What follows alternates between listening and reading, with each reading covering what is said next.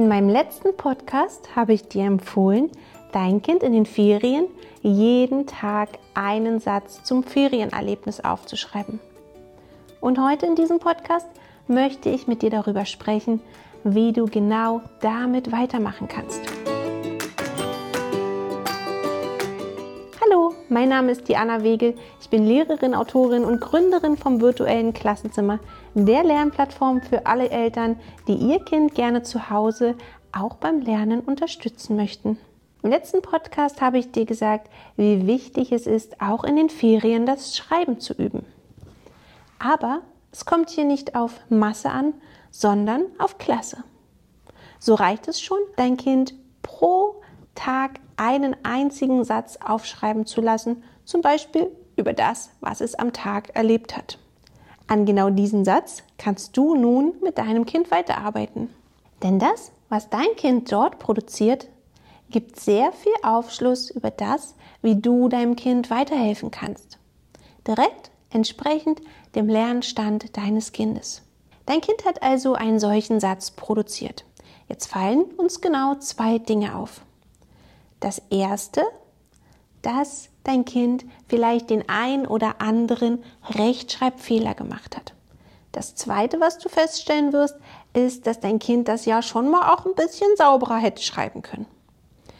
An beiden Punkten kannst du nun ganz unabhängig voneinander weiterarbeiten.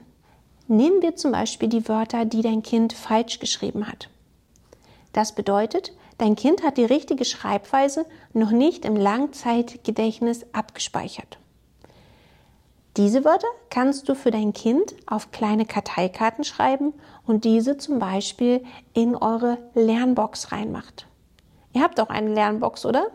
Also wenn nicht, dann ist heute der richtige Tag, um sich eine Lernbox anzuschaffen. So kann dein Kind diese Wörter, die es noch nicht richtig geschrieben hat, mit Hilfe der Lernbox in den Ferien trainieren. Wie genau die Lernbox funktioniert, dazu findest du hier auch die ein oder andere Podcast-Folge oder du kommst in mein virtuelles Klassenzimmer. Da gebe ich dir eine genaue Schritt-für-Schritt-Anleitung und du bekommst auch die entsprechenden Lernkarten direkt mit dazu. Dann haben wir noch das sogenannte Schönschreiben.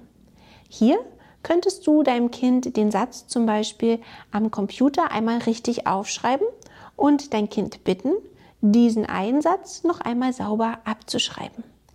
In diesem Moment muss sich dein Kind nicht auf den Inhalt konzentrieren und auch nicht auf die Rechtschreibung konzentrieren, sondern kann die ganze, ich sag mal, Arbeitsgehirnkapazität auf das Schönschreiben aufwenden und es wird in dieser Hinsicht ein deutlich besseres Ergebnis in diesem Moment erzielen.